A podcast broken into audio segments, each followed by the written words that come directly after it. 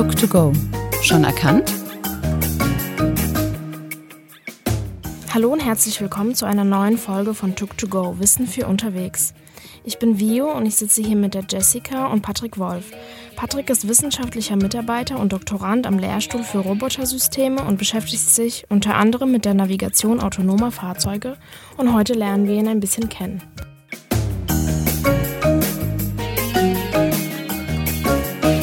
Hallo Patrick, magst du dich ein bisschen vorstellen? Ja, hallo.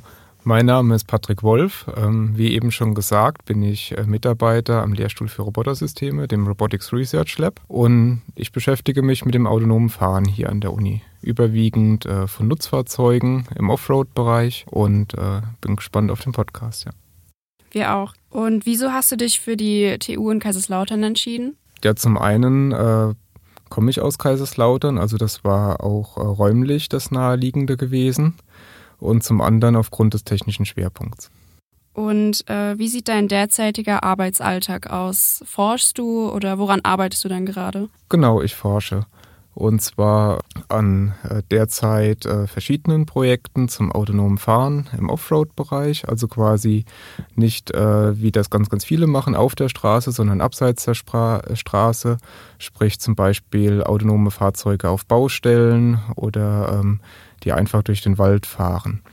Und äh, wie bist du auf die Idee gekommen, in diesem Bereich zu forschen? Also gab es da jetzt so wie so eine Ausschreibung? Also wie kann man sich das vorstellen als Nicht-Forschende? Weil ich glaube, Studenten haben da so ein bisschen einen schwierigen Zugang dazu, weil oft wissen sie gar nicht, dass überhaupt an der Uni geforscht wird, habe ich so das Gefühl. Ja, das Ganze hat sich auch während des Studiums ergeben. Also wie ich schon eingangs gesagt habe, war dann angewandte Informatik, hat sich als genau die richtige Lösung für mich herausgestellt. Ich war in dem Studium super glücklich und habe dann äh, im Bachelor gibt es verschiedene Basisvorlesungen zu allen Fachgebieten und dort fand ich immer die Robotik sehr spannend.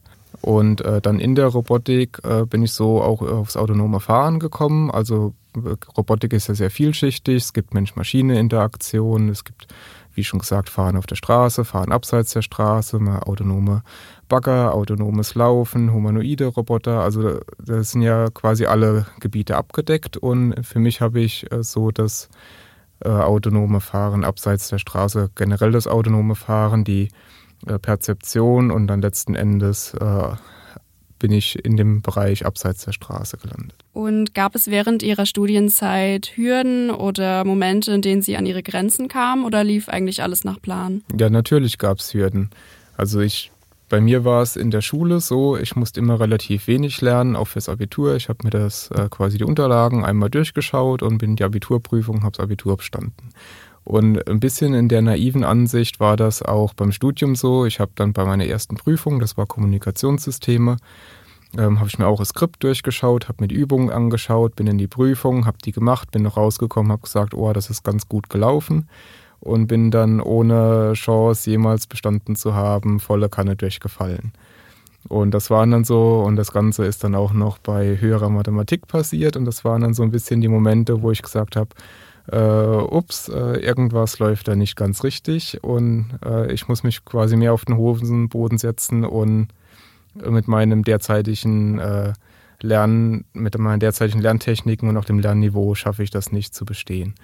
Und dementsprechend habe ich mich dann auch reingearbeitet und auch den Willen entwickelt, äh, das ganze Studium zu machen und auch Durchhaltevermögen gezeigt. Ich finde, beim Studium geht es auch nicht darum, wer ist der Schlauste, der bekommt auch nicht unbedingt seinen Abschluss, sondern man muss auch die ganzen Misserfolge durchstehen. Also mal eine durchgefallene Prüfung, obwohl man super viel gelernt hat. Und am Ende vom Studium wird man dann eben mit dem Bachelor oder Master belohnt. Ja, das ist schon hilfreich für die Studenten nochmal zu hören, weil ich glaube, das hat irgendwie jeder mal, das hört man eigentlich echt von jedem. Mhm. Also ich glaube, es gibt kaum einen Studenten, der sagt, oh nee, es ist alles super gelaufen, alles bestanden alles mit 1,0. da ist mir auch kein Fall bekannt. Nee. Was ist das? Und wir haben dich ja schon mal im Sommer getroffen im Rahmen eines Instagram-Beitrages. Da haben wir auch nach interessanten Projekten gesucht für unseren Instagram-Account, den wir einfach den Studenten zeigen können. Und hierbei sind wir auch auf dich gestoßen und haben ein paar Bilder gemacht. Und ähm, die Zuschauer oder die Zuhörer können ja jetzt nicht sehen, was auf dem Foto drauf ist. Die können aber gerne auf unseren Instagram-Account gehen von TU Kaiserslautern und sich mal die Bilder anschauen. Und ähm, Patrick, Jetzt könntest du mal kurz erklären, ähm, was ist auf dem Bild zu sehen? Genau, auf dem ersten Bild ist der autonome Unimog unseres Lehrstuhls zu sehen, auf dem Gelände der ZRK Kaiserslautern. Die ZRK ist hier die äh, lokale Abfallwirtschaft. Jetzt fragt man sich vielleicht als allererste Frage, warum ist denn die Uni überhaupt auf der Müllkippe? Und äh, das hat zum einen den Hintergrund, äh, dass die ZRK, das muss man sich jetzt nicht so wie eine eklig stinkende Müllkippe vorstellen, sondern es sind eigentlich relativ äh, große Areale, wo dann zum Beispiel Bauschutt eingelagert wird oder ähnliches.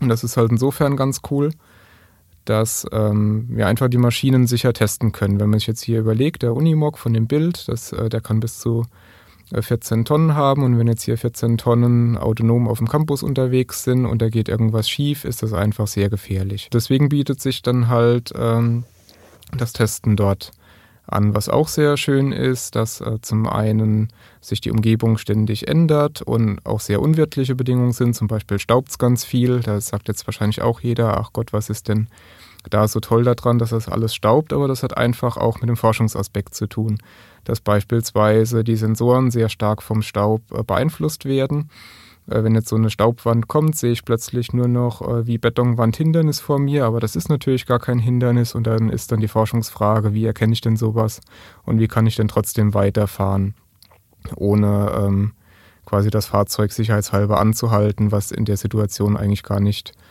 äh, nötig ist. Das zweite Bild, äh, das sind autonome Straßenwalzen. Äh, das ist ein anderes Projekt, ist allerdings auch auf der Zack aufgenommen, aus quasi demselben Grund dass die äh, ebenso die, die Straßenwalzen haben 9 und 12 Tonnen, eine massive Stahlbandage und da wollen wir natürlich auch nicht über Studierende drüber fahren, wenn es äh, schief läuft. Das wäre eher ungünstig.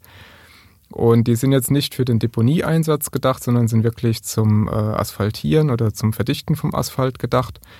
Aber aufgrund äh, dessen, dass man dort sehr große, weite Areale hat auf der Zack, ähm, bietet sich da einfach der Einsatz dort an. Und ähm, quasi die Aufgaben von beiden Robotern sind unterschiedlich. Der Unimog, der soll sich das Gelände anschauen, kann auch sehr äh, steile Hänge fahren oder kann über größere Hindernisse drüber fahren, weil der eben über sehr unebenes Gelände fahren kann. Deswegen ist das auch ein ganz äh, tolles Fahrzeug, weil wir dort äh, damit in Geländebereiche reinkommen, die vorher so eine autonome Maschine noch gar nicht gesehen haben. Und da stellen wir auch immer wieder fest, äh, Ansätze, die wir jetzt mit kleineren Robotern wie unserem Gator beispielsweise schon ausprobiert haben, die im Wald äh, beispielsweise super gut funktioniert haben, die funktionieren auf der Zack plötzlich nicht. Weil der Unimog, äh, für den ist dann so ein 50 Zentimeter großer Absatz, ist kein Hindernis, da kann da einfach drüber fahren. Und dann merken wir, okay, hier stoßen wir an die Konzeptgrenzen. Und bei den Straßenwalzen äh, geht es darum, das Projekt ist mittlerweile auch abgeschlossen, dass die miteinander äh, koordiniert fahren können. Also es sind zwei Straßenwalzen und dementsprechend äh, teilen die sich die Arbeit dann gegenseitig auf. Wenn die eine was gemacht hat und dann kann die das der anderen mitteilen, hey, ich mache jetzt da vorne das Gebiet, das verdichte ich jetzt. Und dann weiß die zweite Walze, okay, dann fahre ich da jetzt nicht hin, sondern mache was anderes. Oder wenn die eine tanken gehen muss und dann kann die das der anderen mitteilen. Und dementsprechend können die sich die Arbeit aufteilen, was dann natürlich ein Computer letzten Endes äh, viel besser kann als so zwei Straßenwalzenfahrer, die sich in der Praxis äh, gegenseitig dann anhupen oder wenn es gut läuft, über Funk miteinander reden können. Das kann der Computer natürlich planungstechnisch viel besser machen. Sehr interessant. Warum hast du dich damals für den Studiengang Angewandte Informatik entschieden?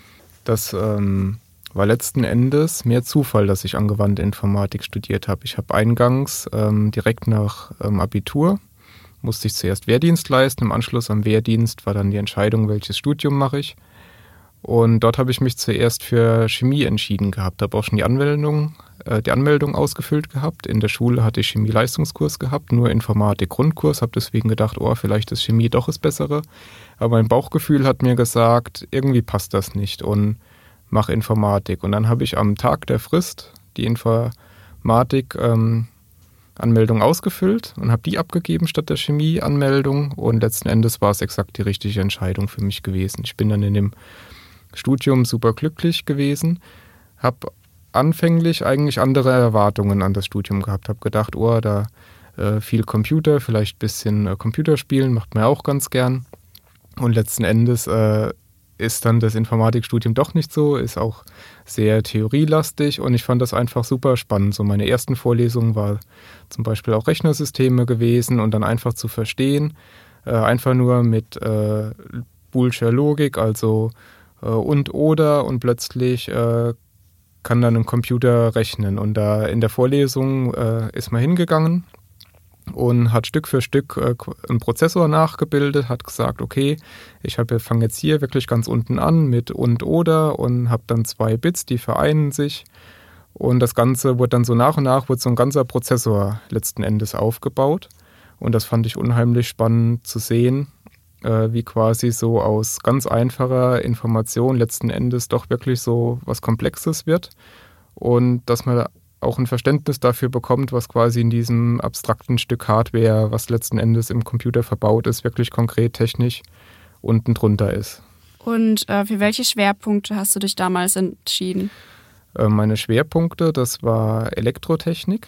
Aus dem Grund, ähm, dass ich nicht äh, reine Informatik studieren wollte, weil ich Angst hatte, dass das Ganze zu theorielastig wird und ich wollte immer gern einen konkreten Bezug haben. Und da hat das äh, angewandte Informatikstudium hat mir das versprochen.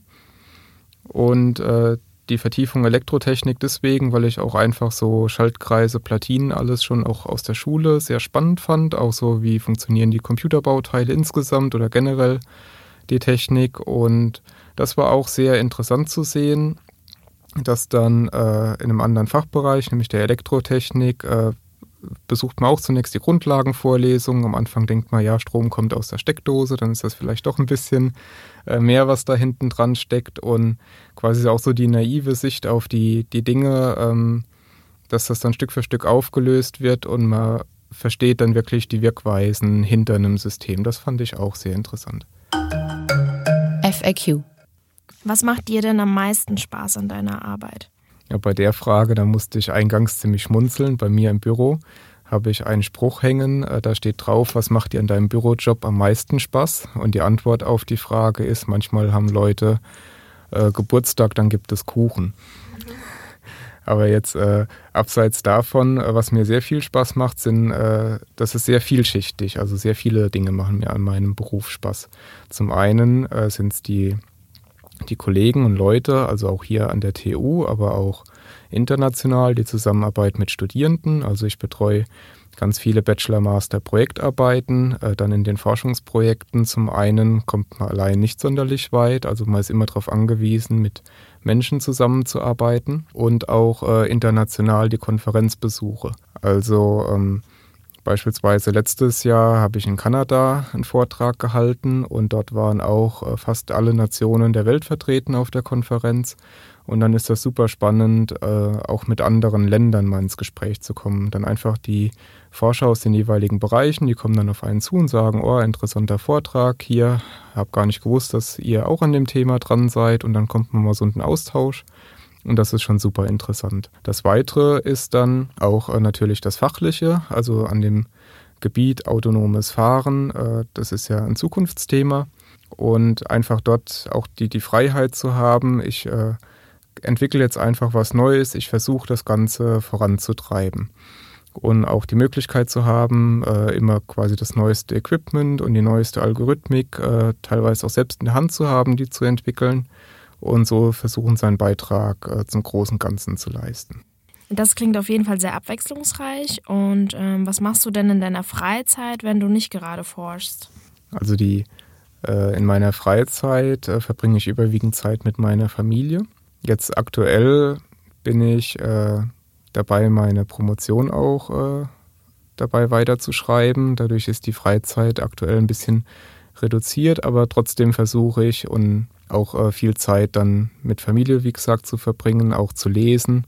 Das macht mir auch viel Spaß. Ja, auch äh, sofern es dann möglich ist, äh, mal noch ein bisschen wegfahren, spazieren. Das ist jetzt äh, zumindest das Wegfahren ja dieses Jahr ziemlich flach gefallen. Das sind so die Dinge, die ich dann abseits der Uni mache. Ähm, was ist denn dein Lieblingsort an der Uni und was machst du als erstes, wenn du morgens an die Uni kommst? Also einer der, der Lieblingsorte, der ist nicht direkt an der Uni, sondern direkt neben der Uni. Ähm, das ist der Pfälzerwald. Also es ist sehr schön im Sommer in den Mittagspausen einfach äh, hinten beim ESA-Gebäude rauszulaufen. Das ist zwei Minuten von meinem Gebäude aus zu gehen und dann ist man mitten im Wald drin, ist quasi mehr oder weniger allein im Wald, hat dann dort die, die Luft, das Blätterrauschen, die Vögel, die zwitschern und das ist einfach ein schöner Ausgleich zum äh, Büroalltag oder beziehungsweise es ist ja nicht unbedingt Büroalltag, wir sind ja auch sehr viel am Testen, wir sind auch teilweise mit unseren Maschinen dann im Wald, aber es ist einfach eine sehr schöne Abwechslung dann zum Alltag. Was ich morgens als erstes mache, ist als allererstes schalte ich meinen Computer ein und als zweites ist dann der Gang zur Kaffeemaschine. Dort trifft man dann auch oft schon Kollegen, kann sich noch austauschen, was war denn am Tag vorher so gewesen, was steht denn jetzt noch an. Das ist so der Start in den Morgen. Das klingt auf jeden Fall sehr gut, denn es ist sehr wichtig, äh, zwischen all dem Forschen und Arbeiten natürlich auch Zeit für Pausen einzuplanen.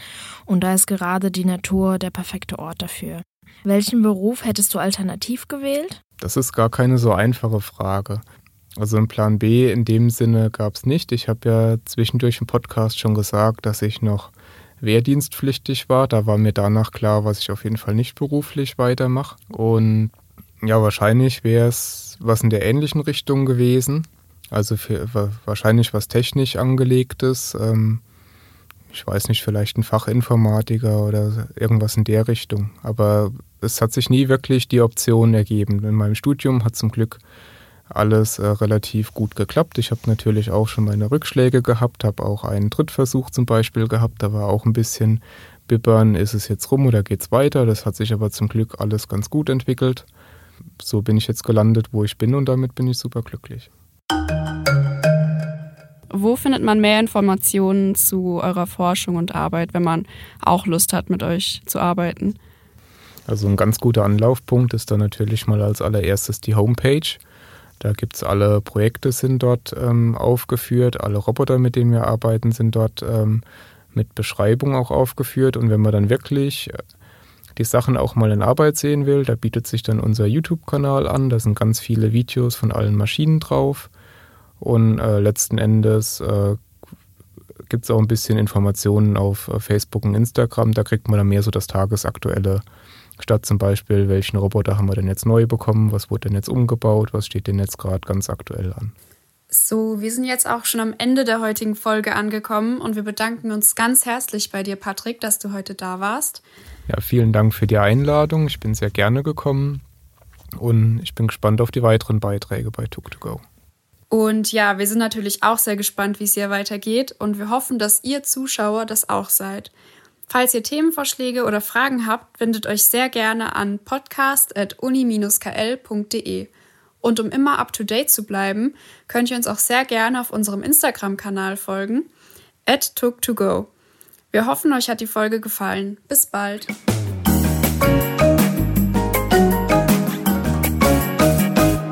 Was habe ich als letztes gesagt? Fangen wir mal von vorne an. Oh, Sonst ist es so.